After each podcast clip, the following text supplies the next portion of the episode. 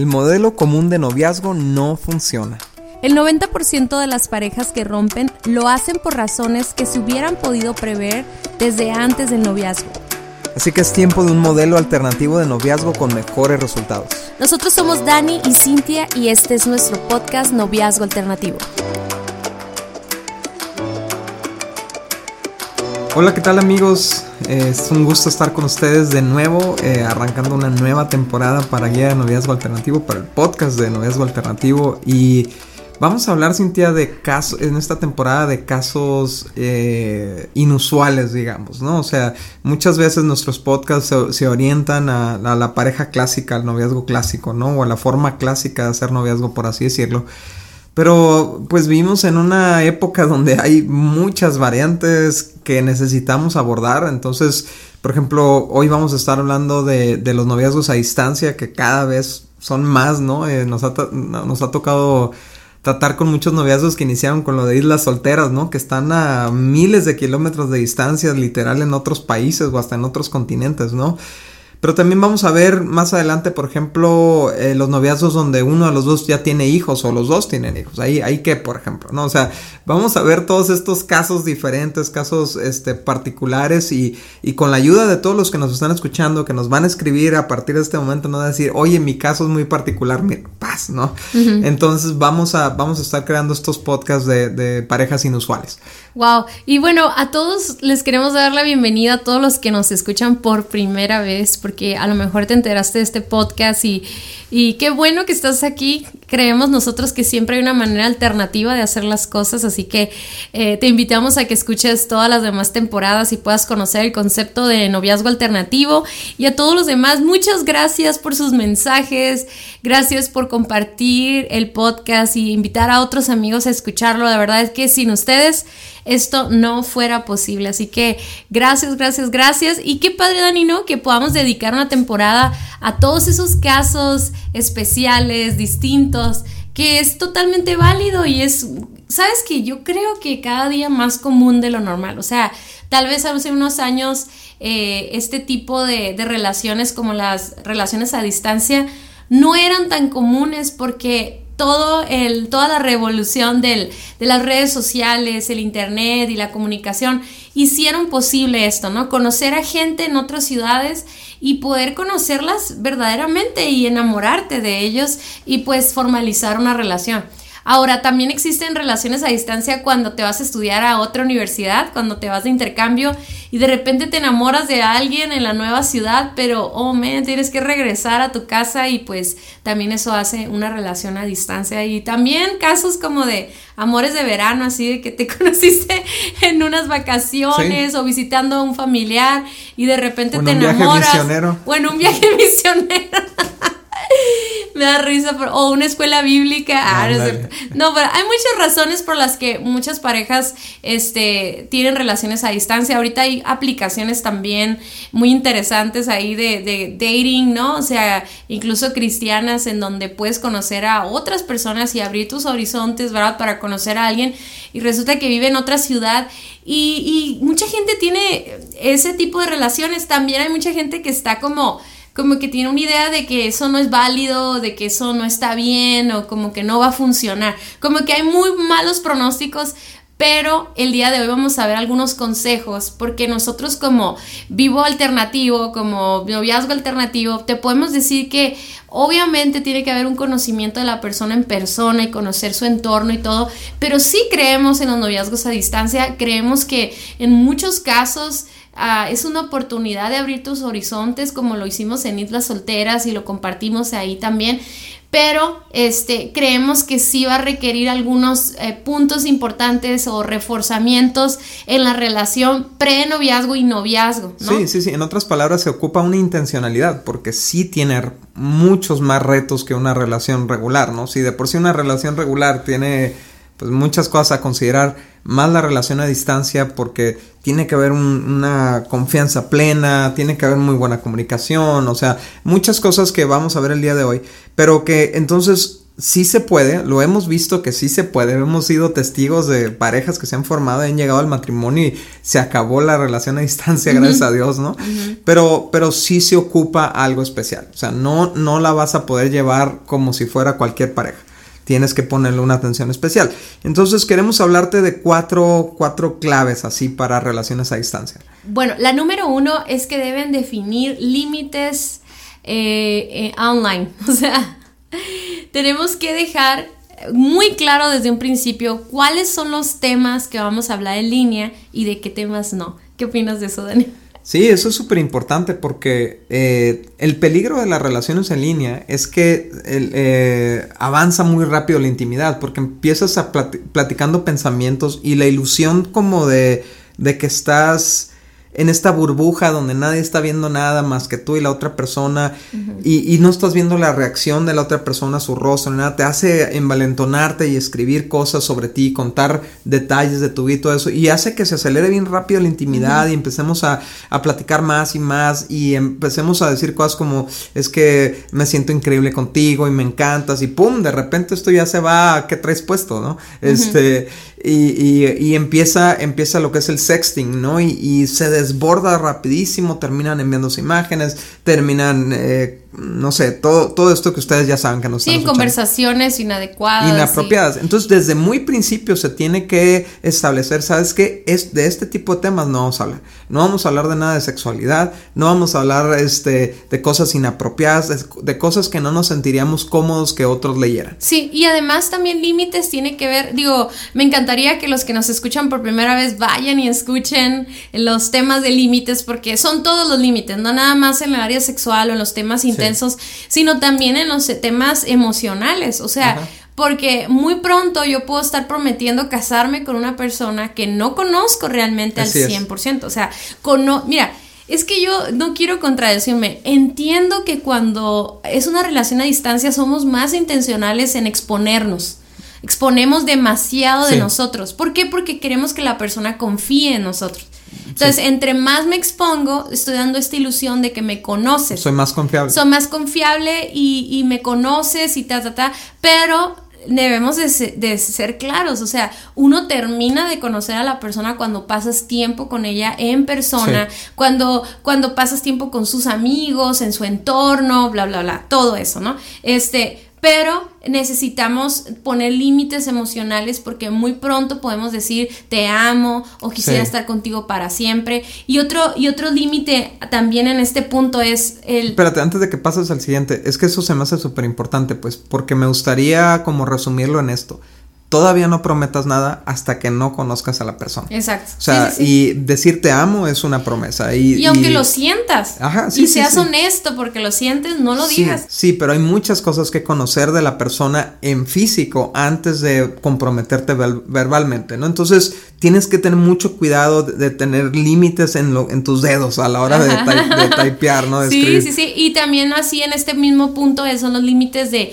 de las discusiones que nos vamos a permitir tener en línea, porque obviamente, como tú decías, tú no estás viendo la reacción de la otra persona y el texto nunca va a, como a sustituir el lenguaje verbal, o sea, las expresiones, la intensidad de la voz. Ahora, entiendo que muchas de estas relaciones son por Zoom, ¿no? Son por video y todo eso. Sin embargo, es lo mismo también, o sea, aunque estés en una cámara y estés viendo la cara de la persona, es, muy frustrante tener una discusión con alguien por video cuando no estás cerca, cuando no hay la, la, relación en ese momento, o sea, estar en la, en la misma en el mismo lugar, pues. Entonces hay ciertos temas que también debemos de poner. Bueno, en fin, este punto es de que tenemos que establecer qué temas vamos a hablar en línea y qué temas no. Y eso se tiene que definir desde un principio. Ahora, otro límite en, la cuestión online es cuánto tiempo podemos hablar a la semana de acuerdo a nuestras circunstancias actuales. Obviamente, si estamos estudiando en otra ciudad y estamos trabajando, pues no tenemos tanto tiempo, o sea, y a veces ah, como que este límite yo creo que se lo deben de poner todos, aunque estén en la misma ciudad pero a veces pensamos que tenemos que estar en total comunicación todo el día por mensajes, por llamadas, por Zoom, por todo.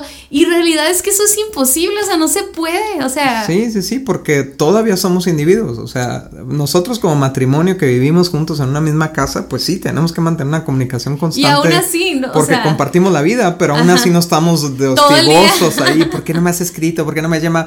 O sea, eh, entendemos que hay momentos donde estamos ocupados en diferentes cosas, entonces sí tiene que dejarse eso bien claro, sabes que estas son horas laborales, pues tú estás trabajando yo estoy trabajando. Estas son horas de estudiar. De dormir. O de dormir. Y, y bueno, ¿por qué no nos vemos de esta, o por qué no platicamos de esta hora a esta hora, no? Y claro, un mensajito de la mañana, buenos días, espero que estés muy bien y está muy bien, pues, ¿no? Pero no, no tiene que haber una comunicación todo el día porque eso interrumpe otras funciones importantes de los individuos. Y aparte rompemos límites que nos llevan a las otras conversaciones de las que hablábamos hace rato, porque estamos en constante comunicación y sentimos, nos da esta sensación de que estoy con él. Y claro que es, es mucho la necesidad de nuestro corazón de estar con la persona, pero yo he visto cómo ese falta de límites te lleva muy rápido a la intimidad y cuando ya están juntos en persona, pues rápido pasan a una sexualidad activa. totalmente. Y aparte hay otro peligro ahí, Cintia, que es que se vuelvan. Eh, eh, el tema de la inseguridad, de estar en otra ciudad y no saber qué está haciendo la otra persona, te vuelve una persona posesiva, ¿no? Entonces quieres en todo momento que se esté reportando y wow, wow, wow. O sea, tú no tienes por qué controlar el tiempo de la otra persona. Lo que sí es importante es platicar y decir, hey, ¿qué te parece si lunes, miércoles y viernes nos, nos vemos a esta hora, platicamos y todo? Eso, y ya pues el sábado en la tarde sí, o el domingo, lo que sea. Sí, nos ponemos al día y esos límites eh, te van a ayudar en tu relación futura de noviazgo o de matrimonio a, tener, a ser confiable y confiar en la otra persona, ¿no? Entonces, bueno, punto número dos, Dani. Sí, hagan lo posible por, por conocerse en persona lo antes posible.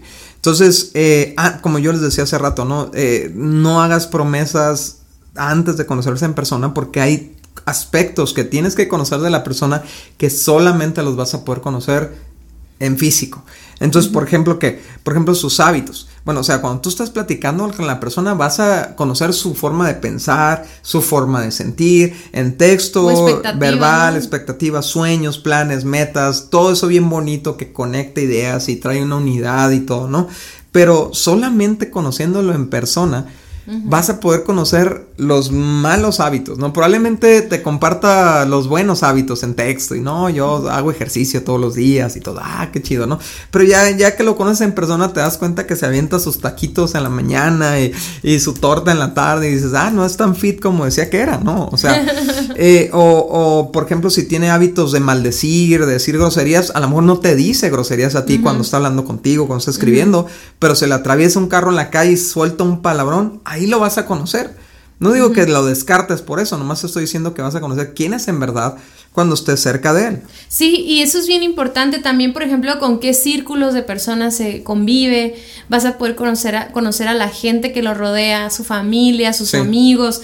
Eso habla muchísimo de nosotros también y eso no lo puedes hacer solo stalkeándolo en Instagram, viendo a quién sigue y con quién le comenta, a quién le etiqueta, o sea, Realmente eso tiene que ser un tiempo intencional. Tenemos unos amigos que son novios a la distancia y me encantó porque cuando viajó uno de ellos a, la ciudad, fueron súper intencionales en conocernos, en platicar. Y qué padre porque nosotros como amigos de esta persona fuimos también intencionales en, dar a conocer el carácter, la personalidad, o sea, como que todo lo que tú estás pensando de esa persona es congruente con su vida real. O sea, nosotros como amigos tratamos de ser, eh, no sé, se nos hizo importante como afirmar todo lo que tal vez había transmitido este amigo a su pareja, ¿no?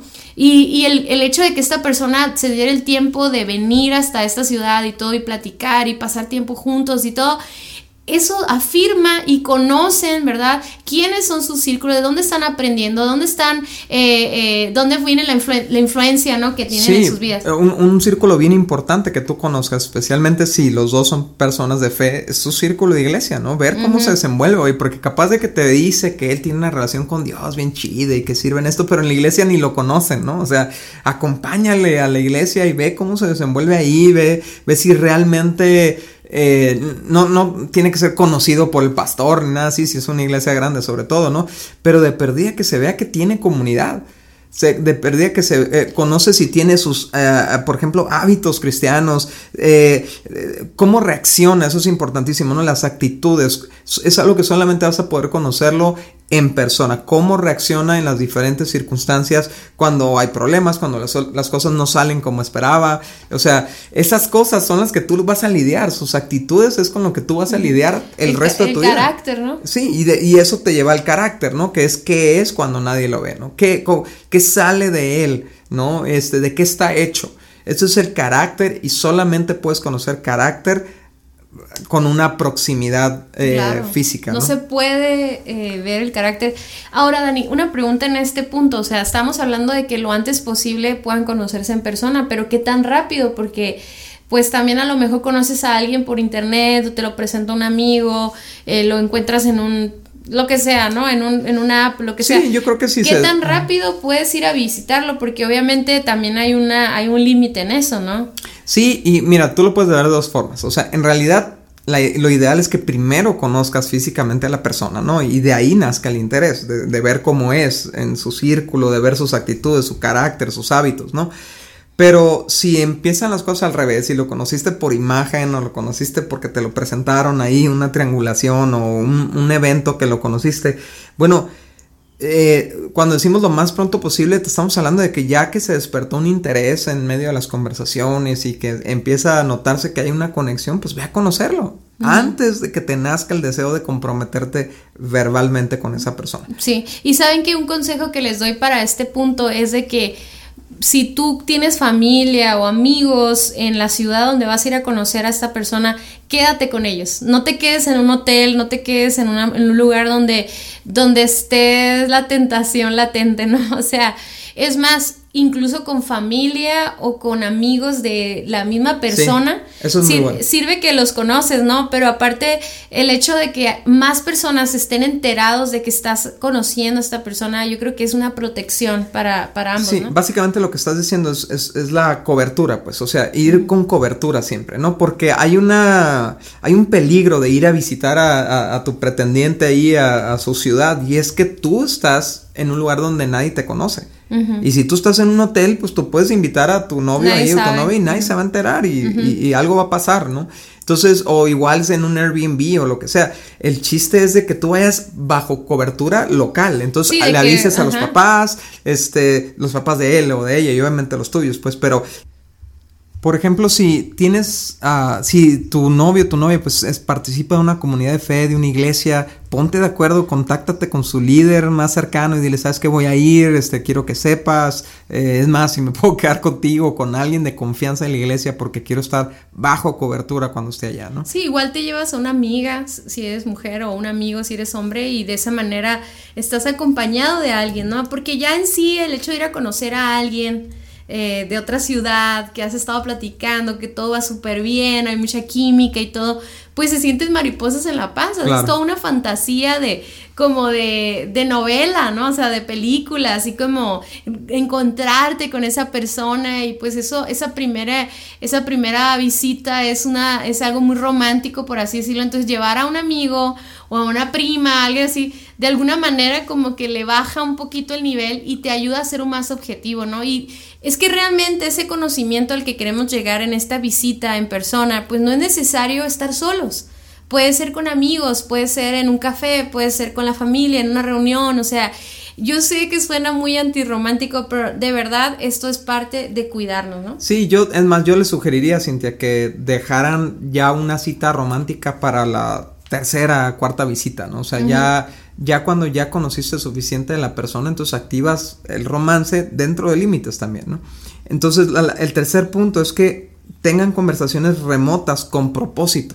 O sea, la verdad es que de repente estas, estas conversaciones diarias, estas llamaditas y todo, pues sí nos actualizamos cómo nos fue en el día, cómo la pasamos y todo muy padre, pero tiene que haber conversaciones también a profundidad, ya que ya que este, establecieron que hay un interés mutuo, ya que conociste a la persona, sus hábitos eh, y todo esto que vimos, ahora, ahora vamos a ver si vamos para el mismo rumbo. Entonces, Ahí le recomendaríamos que aplicaran las 11 citas de la guía porque es algo que se puede hacer en línea. Este, digo, es, muy padre en ese sentido. O sea, eh, lo, pueden leer la guía cada quien desde su casa y cuando se vean una vez a la semana tener una cita con propósito, que es abordar los 10 temas más importantes que tienen que ver con formar una pareja juntos, un matrimonio juntos, y hacerse esas preguntas y platicarlo ahí, ¿no? Y realmente sacarle provecho al tiempo que están separados. ¿No? Muchas veces cuando está una relación a distancia, todo el día estás pensando, ah, le voy a platicar esto, ah, le voy a platicar el otro, ¿no? Y a la hora de que ya se hablan, como que, ah, ¿cómo te fue? Bien, y a ti, bien, y ay, no sabes ni qué contar, ¿no? Entonces también eso es importante, como ir llevando un registro, ya sea mental o escrito en tu computadora o, o en un cuaderno, ¿no? Cosas que sean relevantes e importantes de tu día a día, de lo que estás aprendiendo, de lo que Dios está hablando, de cosas que puedan hacer que su cita no sea solo hablar de tonterías, sino hablar conversaciones profundas donde puedas conocer el carácter, el corazón de la persona, ¿no? Los pensamientos y todo eso. Entonces también eso, ese es otro consejo que les queremos dar en, en que en este, en este punto de tener conversaciones eh, con propósito. Sí, y el último punto es planean visitas frecuentes, o sea, sigan visitándose, sigan pasando tiempo juntos en persona, o sea, no que no sea nada más la, vez que se conocieron y ya, ¿no? Sino que tiene que seguir porque vamos evolucionando y vamos cambiando y aparte de, esa forma alimentamos la relación de una forma que solamente puede ocurrir en persona, ¿no? Entonces, eh, eh, si no se empiezan a enfriar las relaciones, mira, la lo hemos platicado quizás en otros podcasts, ¿no? Pero la tendencia de una pareja es hacia más intimidad. Pero el, el, no tener esa intimidad la tendencia entonces es a separarnos, a, distanciarnos, ¿no? Entonces, si de por sí estamos distanciados y no nos buscamos, no nos procuramos, lo que va a pasar es que se va a enfriar esa relación.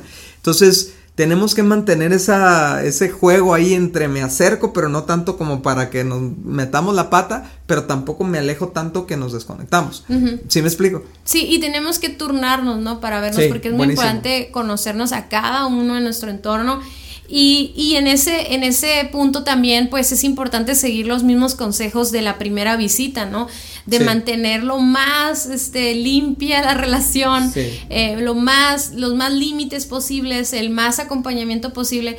Y es que la verdad es que muchas veces cuando se visitan, por ejemplo, si son nada más 24 horas las que vamos a estar juntos, casi casi queremos estar las 24 horas pegaditos, pues, y pues la realidad es que no harías eso en una relación normal, o sea, no puedes estar todo el día juntos y yo sé que, ah, ¿por qué no? Es porque cada uno tiene su, su, dinámica. y tenemos que respetar eso, ¿no? Tenemos que planear con tiempo esas visitas y planear qué vamos a hacer, qué horas nos vamos a ver.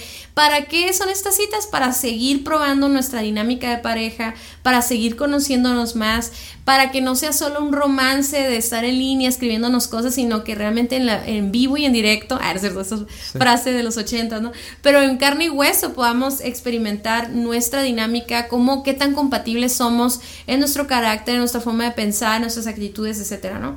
Sí, entonces esto nos debe de llevar al punto donde tomamos la decisión de, iniciar ya una relación formal y, bueno, ya tratarlo como una relación formal. Sí, una de las cosas, Dani, que no quiero que se nos pase decirles es que no se queden en la casa del novio o de la novia, o sea, no venzan esos esos límites. Ya hablamos ahorita, ¿no? De irte acompañado, quedarte en una casa, una familia. O sea, pero no te quedes en la casa de tus, de tus suegros. Por más buena onda que sean y por más liberales, o sea, si los, la familia te está invitando a que te quedes ahí, no lo aceptes. Okay, Muchas gracias. It's a trap. Oye, Cintia, algo que, se, que, que, que, no quiero que se me olvide de lo que mencionaste también de, de llevar un amigo o una amiga. Eso también es una cuestión de seguridad la primera vez que vas. Porque no sabes si todo lo que te dijo que es es verdad. O sea, puede ser una persona, un predador, ¿no? O algo que te te va a poner en peligro tu vida. Entonces, ir acompañado, sobre todo a las mujeres, ¿no? Si van de visita, ¿no? Pero también a los hombres. O sea, ir acompañado es, es llevar un backup por si cualquier cosa, ¿no? Por si no era lo que esperabas, por si la familia se pone peligrosa, qué sé yo, ¿no? Sí, no, y lo que pasa es que aunque no sea una persona violenta o alguien que, que intencionalmente te quiso este, seducir y, y hay una intención ahí, ha pasado, o sea, yo he sabido de casos así como que a la hora de estar juntos no hubo química como esperaban, ah, empezó a haber un trato incómodo o hasta violento, o sea, y entonces tú te tienes que ir de ahí, o sea, tú nunca te quedes porque es que no tengo para dónde irme, o sea, tienes que irte preparado por si las dudas pasa eso. Yo sé que ay, van a decir que gachos somos, ¿no? Pero bueno, una vez que eh, se conozcan bien